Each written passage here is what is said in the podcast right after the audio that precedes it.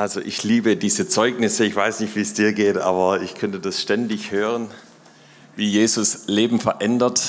Ich war gestern auch mit auf dem Glaubensaufbauwochenende und da hatten wir gestern Abend schon so eine Runde von Zeugnissen. Und es ist einfach richtig auferbauend und eigentlich auch ganz, ganz einfach, wie wir Jesus begegnen können und wie er unser Leben verändert. Ja, das Thema heute ist, wie können wir Zeiten der Dürre überwinden?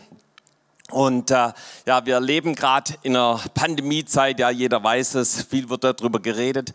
Aber es ist auch eine gewisse Hungersnot, Hunger nach, nach geistlichem Leben, Hunger nach Gemeinschaft, Hunger nach Beziehungen. Ja, manche andere sind irgendwo in Not geraten, vielleicht durch diese Pandemie, vielleicht hast du deinen Job verloren, vielleicht läuft es im Geschäft, in deiner Selbstständigkeit, in deinem Unternehmen nicht ganz so einfach. Und äh, da ist immer die Frage, wie, wie können wir überwinden? Wie können wir diese Zeiten überwinden? Wie können wir weitergehen? Ja. Andere sind vielleicht, haben mit Krankheit zu kämpfen. Auch das kann wie so eine Hungersnot, wie ein, ein, eine Dürrezeit sein. Ja, und die Frage ist eben, ob, ob es blüht und grünt, ja, wie wir hier gerade in dem Bild gesehen haben, oder ob es aussieht wie in einer Wüste. Aber meistens sind diese Zeiten in der Wüste, wie Jobs Bittner schon oft gepredigt hat, Zeiten, in denen Gott redet, in denen Gott sich offenbart und in denen Gott einfach Neues tun möchte. Ja, und ich habe äh, in meiner Bibellese vor ein paar Tagen eben eine Stelle gefunden in 2 Samuel 20 oder 21, wo es darum geht, dass das Volk Israel in einer Hungersnot waren und sie wussten nicht warum. Warum, warum leiden sie an Hungern? Und ähm, ja, und dann gibt es natürlich auch, preis dem Herrn, eine Lösung. Aber wir schauen uns einfach mal gemeinsam diesen Text an, okay? Gut, also 2. Samuel 21, die Verse 1 bis 6. Da heißt es, während Davids Regierungszeit herrschte drei Jahre lang eine Hungersnot und David befragte den Herrn deswegen. Der Herr antwortete, auf Saul und seiner Familie lastete eine Blutschuld, weil sie die Gibeoniter ermordet haben. Da rief der König die Gibeoniter zusammen. Sie gehörten nicht zu Israel, sondern zum übrig gebliebenen Teil der Amoriter. Die Israeliten hatten sich mit ihnen verbündet, doch Saul in seinem Eifer für Israel und Juda hatte versucht, sie zu vernichten. David fragte sie, was kann ich für euch tun, um diese Schuld zu begleichen? Sagt es mir, damit ihr das Volk des Herrn wieder segnet.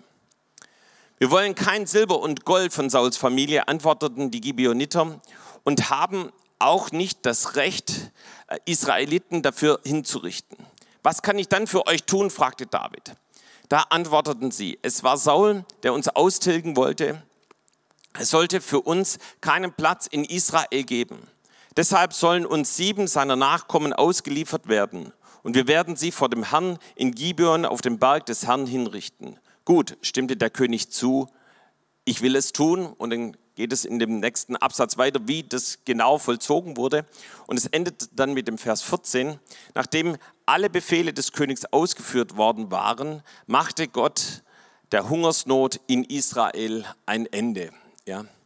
Okay, das ist schon eine, eine krasse Geschichte, aber es ist eine Geschichte, ich glaube, wo die direkt in diese Zeit hier reinpasst. Ja, ich habe es gerade schon gesagt, eine Zeit war, es war eine Zeit der Hungersnot, äh, der geistlichen Dürre, könnte man das übertragen in, den, in die heutige Zeit. Eine Zeit, wo man Hunger nach frischem, lebendigem Wort Gottes, nach dem Eingreifen Gottes haben. Und ich, ich denke, wir, wir leben hier, erleben hier auch starke geistliche Sachen, das ist keine Frage. Ja?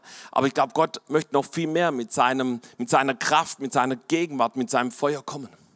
Und er möchte noch mehr in dein Leben, in mein Leben hineinkommen mit seiner Kraft und seinem Feuer. Und die Frage ist, ey, wie, wie geht das vor sich? Wie, was können wir da tun? Und äh, als ich die Geschichte gelesen habe, da habe ich mich erinnert an eine Zeit auch, die wir hier in Tübingen erlebt haben. So, wir haben hier wirklich alles gemacht. Ja, wir haben evangelisiert, wir haben gefastet, wir haben gebetet, wir haben, sind um die Stadt rumgelaufen, wir haben gesalbt und, und noch vieles, vieles, vieles mehr. Ja? Und wir haben uns gefragt, warum gibt es hier keinen Durchbruch?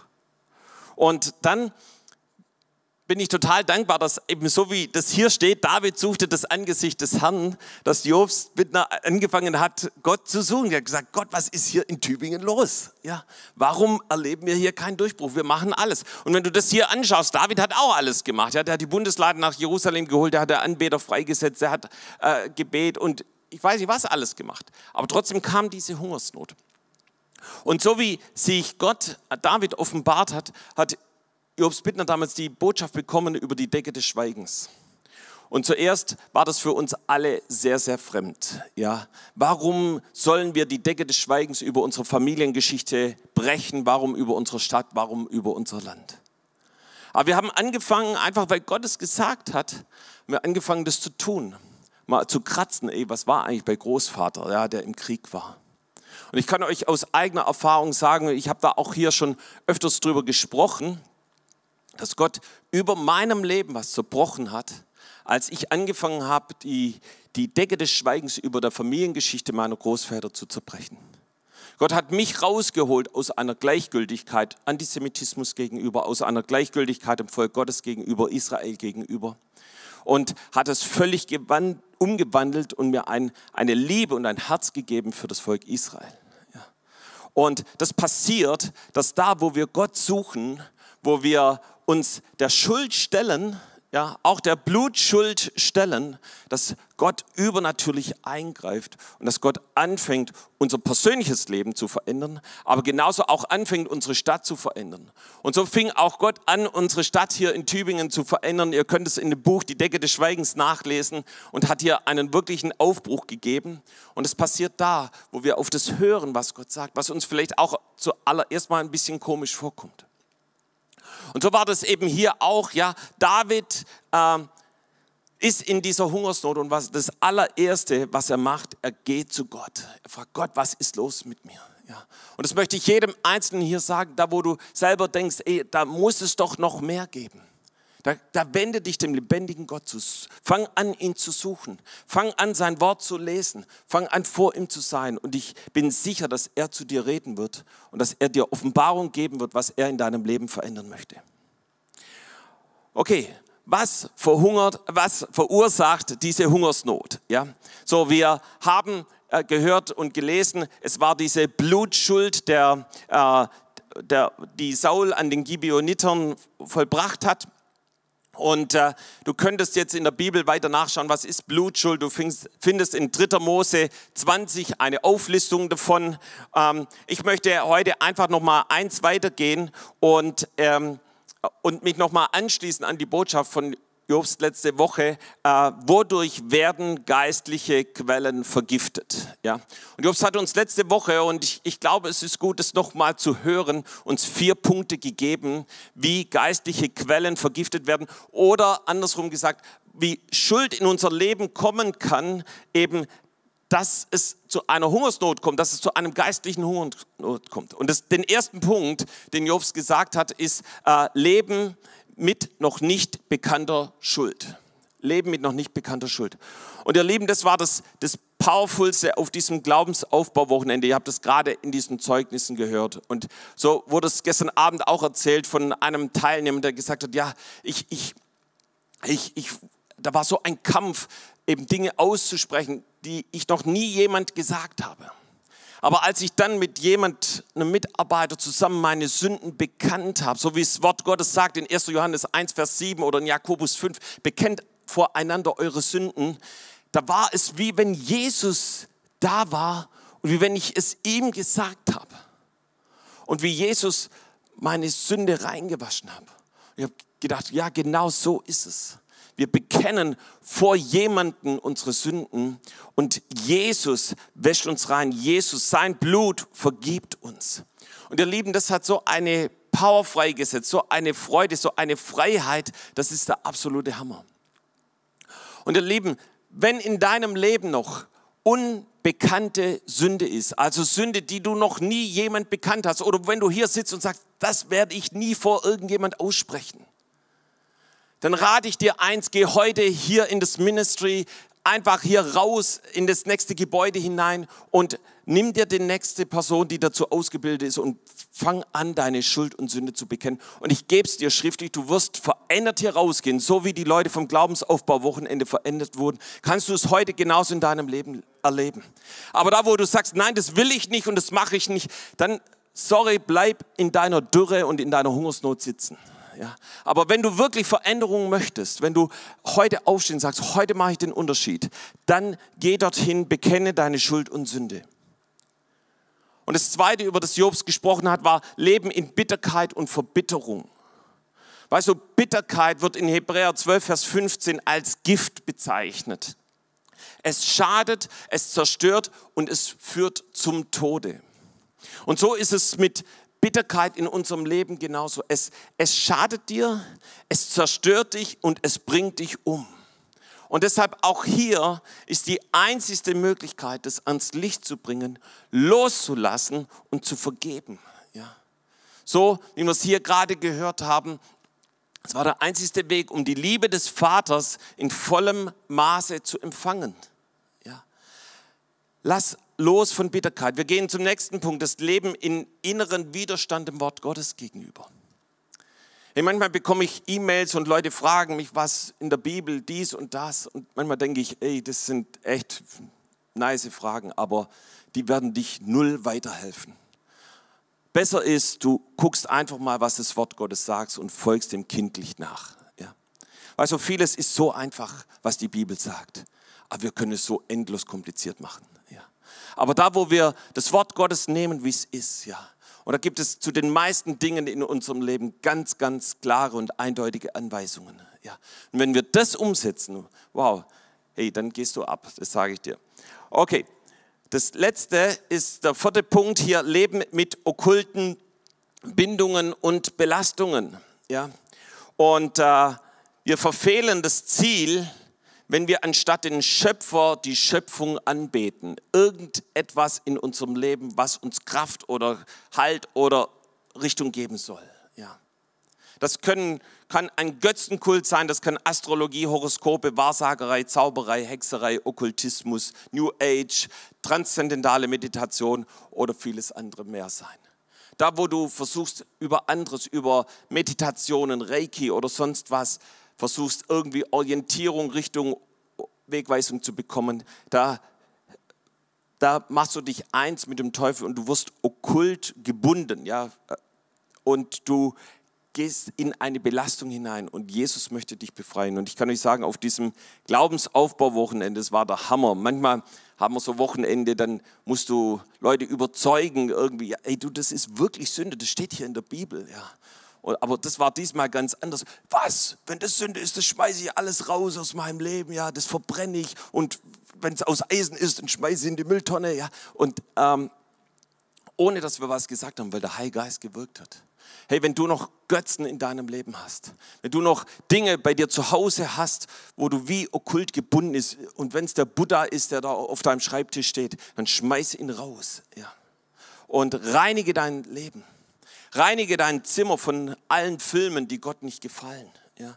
Ich werde es nie vergessen, wie ich äh, nach einer Botschaft, ich war noch Teenager, habe noch zu Hause bei meinen Eltern gewohnt und, und Gott hat gesagt, Guido, mir gefällt kein einziges deiner Poster, die du da hängen hast. Und ich bin hingegangen und ich habe alle runtergerissen. Ja. Hey, wir müssen unser Zimmer reinigen, dann, wenn Gott spricht. So, es gibt im übernatürlichen Bereich nur zwei Quellen, aus denen man schöpfen kann. Entweder du wendest dich direkt an Gott oder du gerätst an finstere Mächte. Ja. Und Gott verbietet uns den Kontakt mit diesen Mächten der Finsternis, denn er selbst will Wunder tun in unserem Leben. Ja.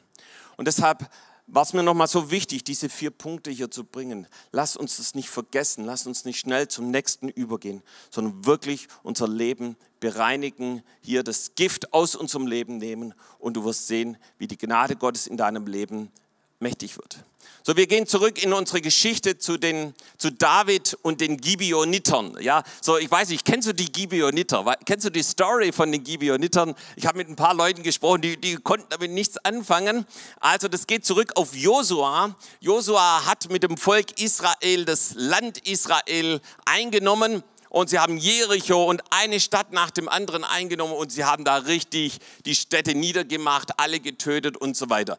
Und äh, die Gibeoniter haben da, ihr seht es auf der Karte, so in der Nähe gewohnt. Und sie dachten sich, oi, wenn das so weitergeht, dann sind wir auch bald dran. Ja? Und dann haben sie sich überlegt, was können wir jetzt tun? Und sie haben sich verkleidet. Ja, sie haben ähm, alte Klamotten angezogen, sie haben trockenes Brot mitgenommen, alte Weinschläuche und sind so zu dem Volk Israel gezogen. Ja, wir kommen von weit her und wir haben von eurem Gott gehört und wir, wir, wir möchten mit euch Frieden schließen. Ja? Und dann liest du da eine Sache und Josua befragte nicht den Herrn. Ja? So, hier bei unserer Geschichte lesen wir, David suchte das Angesicht des Herrn.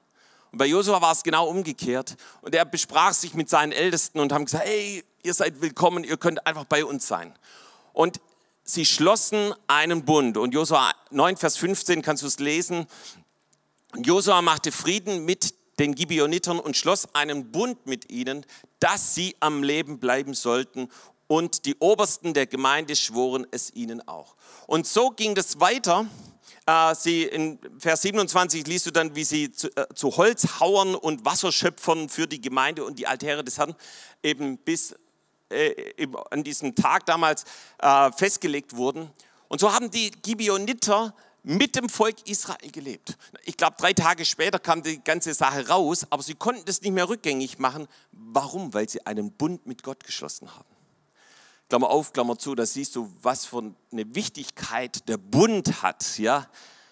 Für alle, die verheiratet sind, hast du auch einen Bund mit deiner Frau und deinem Mann und mit Gott geschlossen, ja. Und das ist wichtig, ja. Das ist nicht einfach so, was man nach drei Tagen wieder irgendwie rückgängig macht.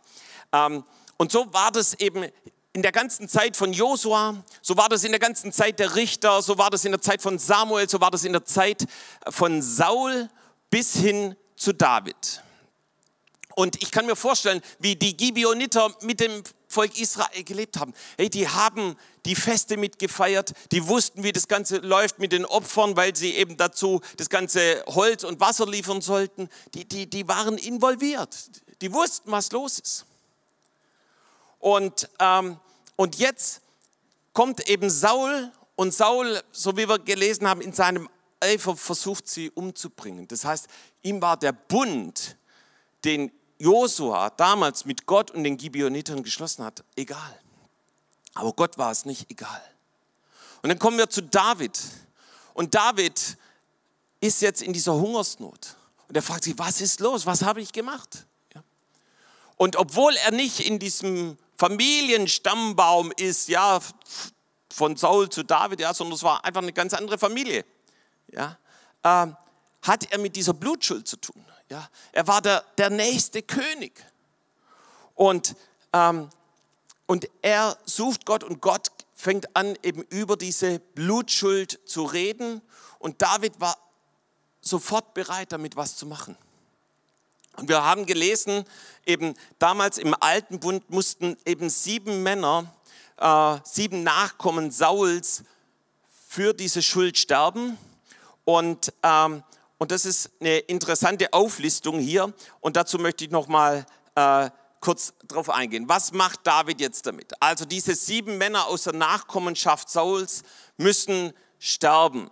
Ja?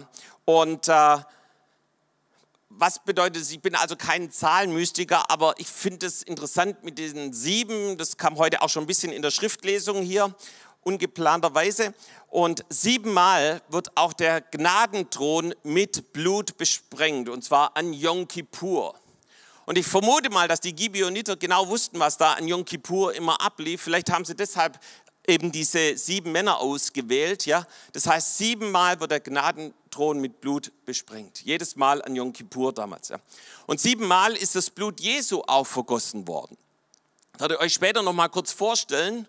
Und dieses siebenmal, dass das Blut Jesu vergossen wird, hat auch sieben Bedeutungen für das Blut Jesu.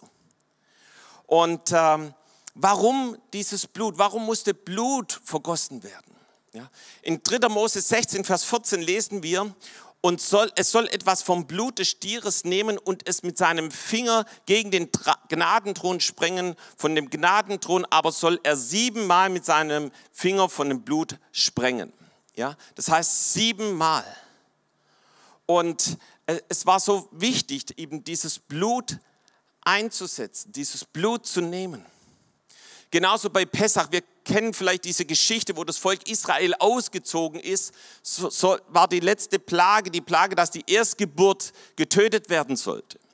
Und Gott wollte das Volk Israel schützen und er sagte ihnen, schlachtet ein Lamm und nehmt das Blut und streicht es an eure Türpfosten, ja, und dann wird, wird euch nichts passieren. Und wisst ihr, wenn das Volk Israel jetzt hergegangen wäre und sie hätten einfach nur das Lamm geschlachtet und weißt du, wenn du ein Lamm schlachtest, so stelle ich mir das vor, ich habe es noch nie gemacht, aber du, du, du äh, lässt das Blut praktisch aus dem Körper des Tieres in irgendein Gefäß, in eine Schüssel, in einen Eimer oder eine Schale hineinfließen, ja, und, und sie hätten einfach gesagt, ja, Mose, wir haben das gemacht, wir haben das Lamm geschlachtet, wir haben das Blut äh, in einer Schale aufgefangen, ja es hätte nicht ausgereicht. Ja? Sie ist, der, der Todesengel wäre dort hineingekommen und hätte die Erstgeburt geschlagen.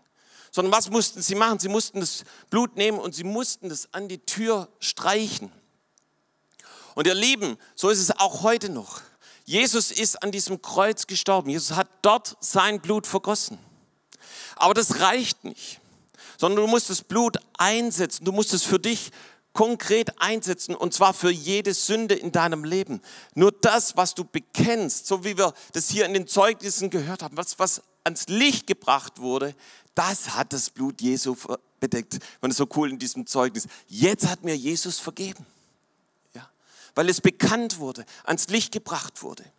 Und deshalb reicht es nicht, dass das Blut einfach in einer Schale irgendwo ist, sondern wir müssen es in unserem Leben einsetzen. Wie können wir das einsetzen? Das Blut Jesu einsetzen. Wir finden die, den Hinweis, die Lösung dazu in der Offenbarung 12, Vers 11. Das ist wie ein Dreiklang. Das Blut des Lammes, ja, das Wort unseres Zeugnisses und unsere Lebenshingabe. Ja, und da heißt es, und sie haben ihn überwunden. Durch des Lammes Blut, durch das Wort ihres Zeugnisses und haben ihr Leben nicht geliebt bis hin zum Tod. Wen haben sie überwunden? Sie haben den Teufel, Satan selbst überwunden. Er wird im Vers davor als Ankläger, der Verkläger der Brüder bezeichnet. Das heißt, was Johannes in der Offenbarung beschreibt, ist ein endzeitlicher geistlicher Kampf. Und ich glaube, ihr Lieben, wir sind gerade in diesem endzeitlichen geistlichen Kampf, ja.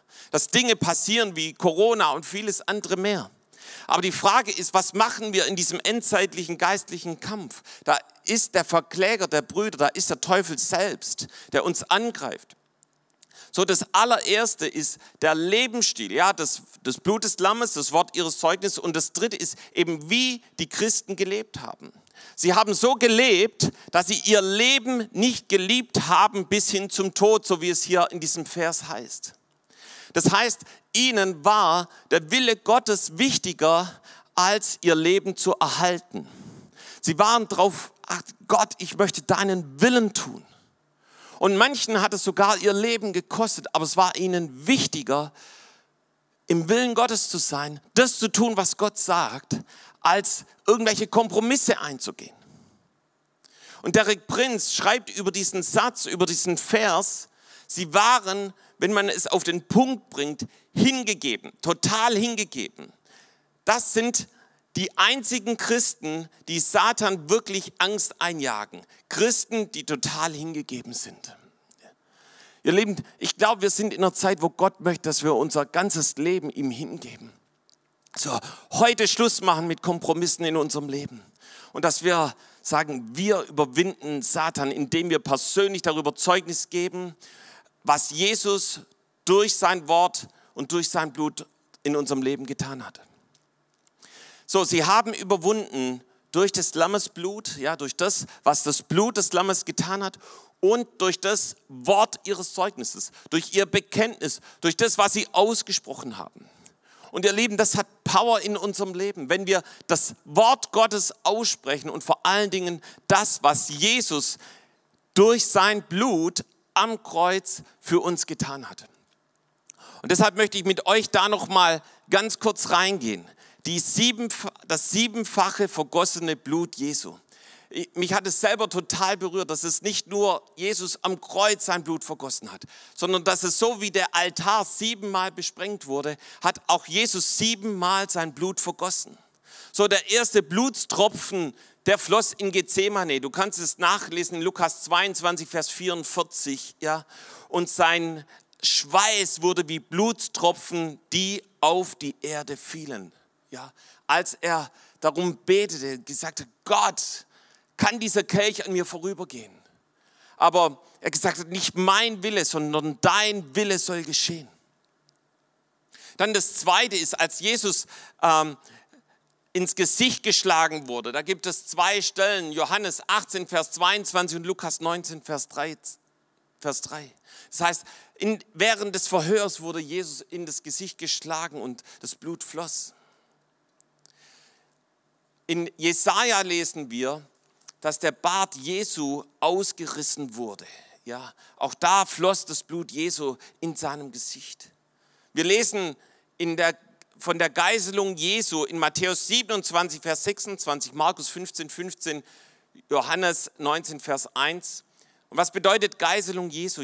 Dass Jesus gegeißelt wurde, bedeutet, dass er mit ausgepeitscht wurde. Ja? Mit 39 Peitschenhiebe an der Peitsche waren Knochenstücke, scharfe Knochenstücke, die sich tief in das, in das Fleisch hineinbohrten und wieder rausgerissen wurden. Ja? Da floss das Blut Jesu, als er gegeißelt wurde. Dann haben sie Jesus eine Dornenkrone aufgesetzt. Matthäus 27, Vers 29 berichtet darüber und Markus 15, 17, Johannes 19, 5. Und weißt du, diese Dornenkrone, wir lesen darüber in Matthäus 27, und sie flochten eine Dornenkrone und setzten sie ihm aufs Haupt. Und dann in dem Vers 30 lesen wir, und sie spien ihn an und nahmen das Rohr und schlugen damit sein Haupt. Ja, das heißt, sie haben auf diese Dornenkrone draufgeschlagen. Diese Dornenkrone, ihr Lieben, das sind solche Dornen, solche scharfen Dornen, die sich tief in den Kopf Jesu eingebohrt haben und das Blut floss von seinem Kopf. Das sechste Mal war bei der Kreuzigung. Johannes 19, Vers 18 gibt es noch weitere Stellen und sie kreuzigten ihn. Und wir lesen, wie sie eben die Nägel in seine Hände und Füße schlugen. Ja, und wie das Blut floss. Und zu, zu allerletzt eben lesen wir in Johannes 19, Vers 34, sondern einer der Soldaten stieß mit dem Speer in seine Seite und sogleich kam Blut und Wasser heraus. Ja. Und das war das siebte Mal, wo das Blut Jesu geflossen ist. Und ihr Lieben, dass Jesus siebenmal sein Blut vergossen hat, das hat eine Bedeutung, und ich möchte mit euch diese Bedeutung durchgehen. Die erste Bedeutung ist, dass Jesus uns erlöst durch sein Blut. Sag mal, erlöst. Ja, wir lesen es in Epheser 1, Vers 7. In ihn haben wir die Erlösung durch sein Blut, die Vergebung der Sünden nach dem Reichtum seiner Gnade. Ja, und weißt du, durch das Blut Jesu erlöst zu sein und das kannst du zu deinem Bekenntnis machen. Und ich möchte, lass mal die Folie bitte drin. Ähm, ich habe jedes Mal die Bedeutung, den Bibelvers und ein Bekenntnis dazu geschrieben. Ja, durch das Blut Jesu bin ich aus der Hand des Teufels erlöst worden, weil das bedeutet Erlösung, dass du aus der Herrschaft der Finsternis erlöst wurdest und in das Reich seines Lichtes gekommen bist. Ja. Oder in Psalm 107, Vers 2 können wir das nachlesen. Das sollen alle sagen, die der Herr erlöst hat, die er aus der Gewalt ihrer Unterdrücker befreit hat. Ihr Lieben, das ist Erlösung. Befreiung aus der Finsternis. Befreiung aus der Hand des Teufels durch das Blut des Lamms. Ja, das heißt, das ist unser Bekenntnis. Durch das Blut Jesu bin ich erlöst aus der Hand des Teufels. Und wenn du heute hier bist und du bist nicht erlöst, du hast dein Leben noch nie Jesus gegeben, du hast noch nie öffentlich Ja gesagt zu ihm, hey, dann komm heute zu ihm. Lass dich heute erlösen. Komm heute in eine lebendige Beziehung zu Jesus, weil er dein, sein Blut für dich vergossen hat. Und er möchte diese Macht der Finsternis über deinem Leben zerbrechen und dich aus der Wüste in die Fülle hineinführen. Lass, geh hier nicht raus oder maximal ins Nebengebäude und lass für dich beten, dass du Jesus dein Leben gibst, ja, dass du erlöst wirst. Es gibt nichts, das eines der stärksten Erlebnisse in meinem Leben, als Jesus in mein Leben kam. Es war die Wende. Lass es auch deine Wende sein. So, das, der zweite Punkt ist, dass Jesus uns reinigt. 1. Johannes 1, Vers 7, ich liebe diesen Vers. Wenn wir aber im Licht wandeln, wie er im Licht ist, so haben wir Gemeinschaft untereinander und natürlich mit Jesus selber. Und das Blut Jesus, seines Sohnes, macht uns rein von aller Sünde. Ich weiß nicht, wie es dir geht. Vielleicht kommst du dir selber schmutzig und dreckig vor von dem, was du in deinem Leben getan hast. Aber ich sage dir eins, Jesus möchte dich davon reinwaschen. Reinwaschen. Und es passiert da, wo ich das bekenne. So, wir, vielleicht kennst du diesen Psalm 51. Ja, das ist der, der Bußpsalm Davids, als er wirklich in Ehebruch gelebt hat und er umgekehrt ist und Buße getan hat. Und da heißt es in Vers 9, entsündige mich mit Isop, dass ich rein werde, wasche mich, dass ich schneeweiß werde. Und vielleicht fragst du dich, was ist das Isop? Ja, das ist so eine Pflanze, eine gewöhnliche Pflanze in Israel. Ja, die wächst überall. Aber mit dieser Pflanze, mit Isop, haben sie damals schon die Türpfosten bestrichen. Ja. Und so betet David, ich möchte das Blut Jesu einsetzen. Ich möchte es für mich anwenden. Ich möchte reingewaschen werden von meinem Ehebruch, von der Unreinheit, von der Perversion, die er begangen hat. Und ich möchte dir sagen, das kann deine Proklamation sein. Während ich im Licht wandle, reinigt mich das Blut Jesu jetzt und fortwährend von jeder Sünde. Wenn ich im Licht wandle, reinigt mich das Blut Jesu von jeder Sünde. Amen. So, das dritte ist Rechtfertigung. Sag mal Rechtfertigung. Römer 5, Vers 9. Um wie viel mehr werden wir nun durch ihn bewahrt werden von dem Zorn, nachdem wir jetzt durch sein Blut gerecht geworden sind? Hey, das Blut Jesu macht uns gerecht, nichts anderes. Ja. In Jesaja 61, 10 lesen wir von den, dass uns Gott die Kleider des Heils angezogen hat und mit einem Mantel der Gerechtigkeit gekleidet hat. Ja. So, Jesus macht dich nicht nur gerecht, sondern er kleidet dich mit seiner Gerechtigkeit. Mit der Gerechtigkeit Gottes wirst du gekleidet. Ja. Und das kann dein Bekenntnis sein, durch das Blut Jesu bin ich gerechtfertigt, freigesprochen, nicht mehr schuldig, für gerecht erachtet, gerecht gemacht, so als hätte ich nie gesündigt. Weißt du, das Blut Jesu löscht jede Sünde aus. Es versenkt sie am äußersten Meer. Claudia hat gestern Abend darüber gelesen, war, äh, gesprochen, warum ist, ist es, sind wir von unserer Sünde getrennt wie vom Westen zum Osten, ja, so heißt es im Wort Gottes. Ja. Warum nicht vom Norden bis zum Süden? Ja. Weil von Norden bis Süden kannst du ausmessen. Aber wenn du einen Schritt Richtung Osten gehst, dann bist du einen Schritt weiter weg vom Westen. Ja. Und ähm, du, du bringst den Osten und den Westen nie zusammen. Ja. Und das passiert, wenn uns Jesus gerechtfertigt hat. Ja. Dass, es, dass die Sünde ausgelöscht ist, dass sie nicht mehr da ist. So, das vierte ist die Heiligung. Hebräer 13, Vers 12. Darum hat auch Jesus, damit er das Volk heilige, durch sein eigenes Blut gelitten draußen vor dem Tor. Ich glaube, das haben wir heute in der Lesung gehabt. Ja. Ähm, es gibt zwei Aspekte der Heiligung. Das erste ist, wir werden von der Sünde und von allem, was uns verunreinigt, abgesondert. Und ich möchte dich fragen, bist du abgesondert? Gott, durch sein Blut werden wir geheiligt. Das heißt, ich werde abgesondert von der Sünde.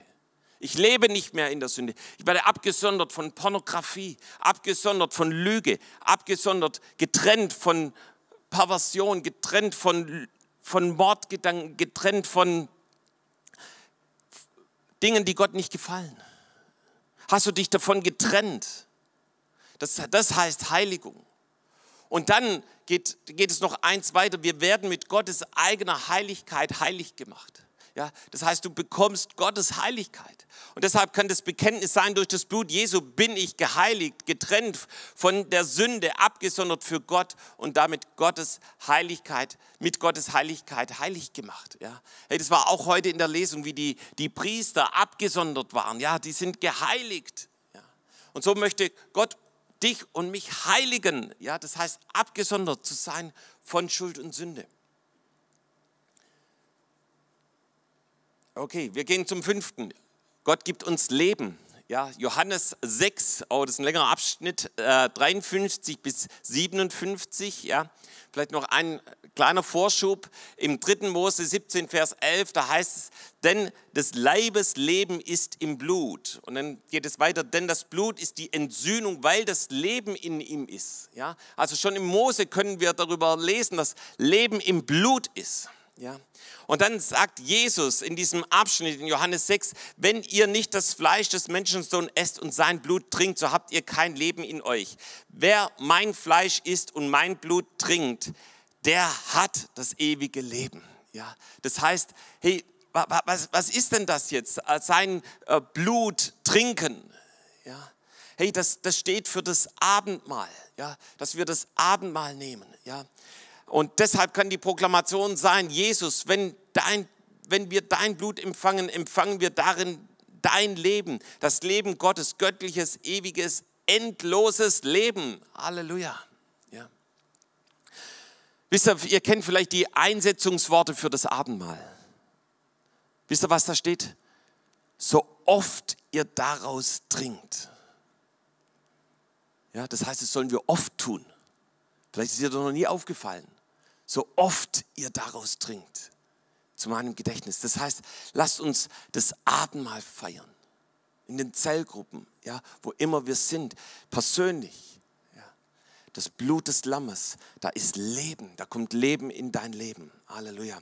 So, das nächste ist, ich bin schon fast durch, Fürbitte. Ja. Hebräer 12, Vers 22 bis 24. Ich lese nur das Ende hier von dem Vers 24. Zu dem Blut der Besprengung, das besser redet als Abels Blut. Ja, hey, wir haben jemand, der für uns eintritt, der für uns, äh, der lauter ruft als das Blut Abels. Und das ist das Blut Jesu. Das ruft, ja, das ruft zu Gott und es tritt für dich ein. Danke, Herr, dass das Blut Jesu für mich im Himmel eintritt, auch wenn ich nicht beten kann. Ja, so, das Blut Jesu tritt für dich ein. Und das Letzte ist, dass wir Zugang haben zu dem lebendigen Gott. Hebräer 10, Vers 19. Danke, Herr, dass ich durch das versprengte Blut Jesu Zugang zu deiner Gegenwart habe, zur Gegenwart des allmächtigen Gottes, zu dem heiligsten Ort des Universums. Ja, und da steht in Hebräer 19, Vers 10, wenn wir denn nun, liebe Brüder, durch das Blut Jesu die Freiheit haben zum Eingang in das Heiligtum. Ja, das heißt, wir haben Zutritt, durch das Blut die Freiheit haben, da hineinzukommen. Ja. Und ähm, wenn wir jetzt da noch ein bisschen weiter lesen würden, ja, da heißt es im Vers 23, lasst uns festhalten an dem Bekenntnis. Ja, das heißt das Bekenntnis des Blutes des Lammes. Deshalb möchte ich dich ermutigen, nimm diese Bibelstellen, fang an, sie zu proklamieren, ja, durch das Wort unseres Zeugnisses. Und in Hebräer 3, Vers 1 spricht davon, dass Jesus der hohe Priester unseres Bekenntnisses ist. Ja? Das heißt, es ist so wichtig, dass wir das Blut des Lammes bekennen über unserem Leben und du kannst sie über alle Bereiche, die ich dir aufgelistet habe, bekennen, sagen, danke, ich habe Zugang, ich, hab, äh, ich kann in die Gegenwart Gottes hineinkommen. Amen. Amen. Komm, lass uns gemeinsam aufstehen. Ich hoffe, ihr habt dich nicht erschlagen mit dem Wort Gottes. Ähm, aber was mir wichtig war, dass du erkennst, was für eine Power das Blutes des Lammes hat.